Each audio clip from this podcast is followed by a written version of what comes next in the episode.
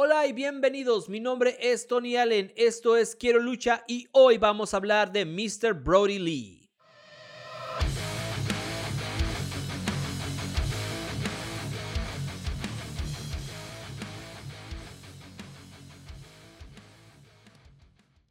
Antes de comenzar, recuerda suscribirte a este podcast y a nuestro canal de YouTube. Seguirnos en todas nuestras redes sociales. Estamos en todas las plataformas como Quiero Lucha. Primero, una corta biografía. Jonathan Hubert fue un luchador profesional estadounidense. Es mejor conocido por actuar bajo el nombre de Luke Harper durante su tiempo en la WWE y por interpretar a Mr. Brody Lee en All Elite Wrestling. Del 2003 al 2012, Hubert trabajó en el circuito independiente bajo el nombre de Brody Lee, en Chikara, Square Circle Wrestling, Ring of Honor, Dragon Gate USA y Dragon Gate Japón. Firmó con la WWE en el 2012 usando el nombre de Luke Harper y fue enviado a Florida Championship Wrestling, que luego se convertiría en la NXT, donde debutó como miembro de la familia Wyatt. Durante la mayor parte de su carrera en la WWE, compartió el ring con Bray Wyatt y Eric Rowan como miembros de la familia Wyatt. La familia Wyatt ganó el campeonato de parejas de NXT y el de parejas de la WWE en SmackDown. Harper y Rowan, más tarde conocidos como los Bludgeon Brothers, también ganaron el campeonato de parejas de SmackDown. Finalmente, de manera individual, Harper se convirtió en el campeón intercontinental de la WWE. Herbert dejó la WWE en diciembre del 2019 y luego hizo su debut en AEW como Mr. Brody Lee en marzo del 2020. Se reveló que él era The Exalted One, líder de la facción The Dark Order, y ganó el campeonato AEW TNT en agosto de ese año. Desafortunadamente, queriendo que esto solo fuera una historieta más de la lucha libre, Hubert murió el 26 de diciembre del 2020 a la edad de 41 años, después de una batalla con problemas pulmonares no relacionados con el coronavirus. El shock de la muerte de Mr. Brody Lee fue tal que rehusé a creerlo. Es decir, recordemos que la lucha libre juega con la realidad, vive en esta ambivalencia de qué es y qué no es. Siempre se juegan con este tipo de cosas la misma naturaleza de la historia de la Orden Obscura te permitía que esto quizás fuera simplemente un ángulo, una historia para darle más fuerza al personaje. Pero cuando la realidad superó a la ficción, nos enfrentamos con que Jonathan Herbert había muerto. Fue devastador, no solo por el personaje que veíamos en la tele, sino por las consecuencias a su familia. Para este momento, la pandemia ya estaba en efecto total y había tomado la vida de personas cercanas a mí y quizás fue inmediatamente mi razonamiento que había sido esa enfermedad.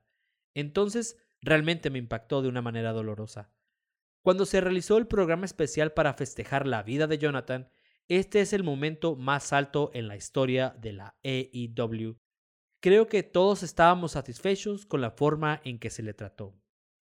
La razón por la cual estamos hablando de Brody Lee como fue conocido los últimos meses y como trabajó en las independientes, circuitos independientes, es porque este pasado miércoles 29 de septiembre del 2021, la AEW hizo un tributo en su ciudad natal. La tragedia humana de la pérdida de Brody Lee va más allá del cuadrilátero.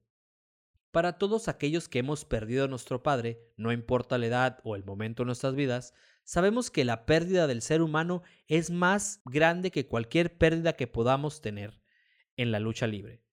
Pero este es un programa de lucha libre y vamos a hablar de la pérdida de Brody Lee. La llegada de Brody Lee a la AEW superaba cualquier expectativa que existía hasta ese momento. Había muchas teorías sobre quién era el exaltado. Qué terrible traducción. El exaltado. Suena como alguien que está muy emocionado por algo el exaltado. The Exalted One vendría a ser una especie de figura mesiánica que dirigiría al Dark Order hacia el dominio de la AEW.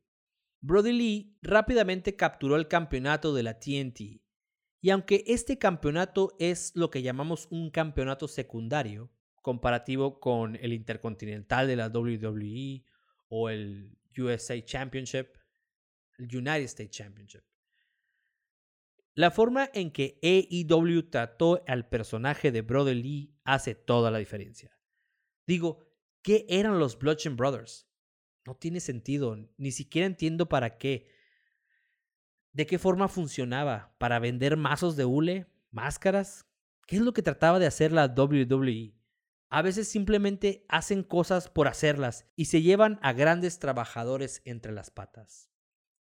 Brody será recordado siempre como el campeón de la tele de AEW, el TNT Champion, más allá de cualquier otro logro que haya tenido previamente. El vacío narrativo que deja la ausencia física de Brody continúa siendo, quizás hasta este momento, una especie de problema para la AEW, porque no ha podido sustentar esta Dark Order que han intentado parchar, pero no han logrado mejorar lo que habían hecho con Mr. Brody Lee. Las vidas de sus compañeros de trabajo, otros luchadores, quizás han sido impactados de manera profunda, únicamente después de su familia. Recientemente, al ganar el campeonato de la WWE, Biggie, sin decir su nombre, le agradeció mirando al cielo. Y son incontables las historias de lo buena persona que era, de lo calmado y sabio, pero más que nada, de lo buen padre de familia, lo familiar que era, lo dedicado a su familia. Y aunque esto es un programa de lucha, eso es quizás la pérdida más grande, porque nosotros vemos al personaje y celebramos los campeonatos.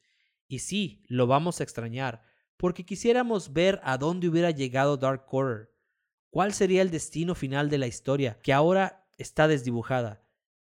Y quién sabe si pueda componerse, pero la pérdida del padre, del esposo, del amigo, el compañero, es algo que no podemos cuantificar.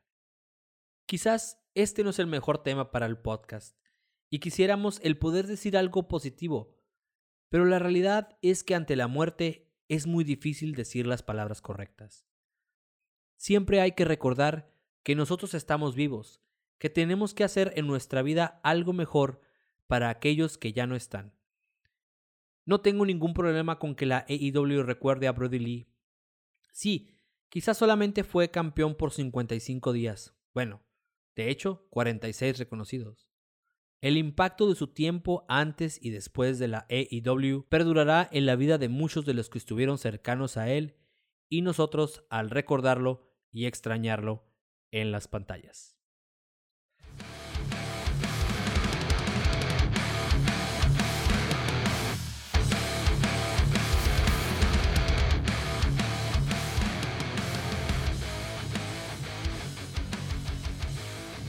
Quieres apoyar este podcast, suscríbete y comparte. También sigue nuestro canal de YouTube y síguenos en todas nuestras redes sociales.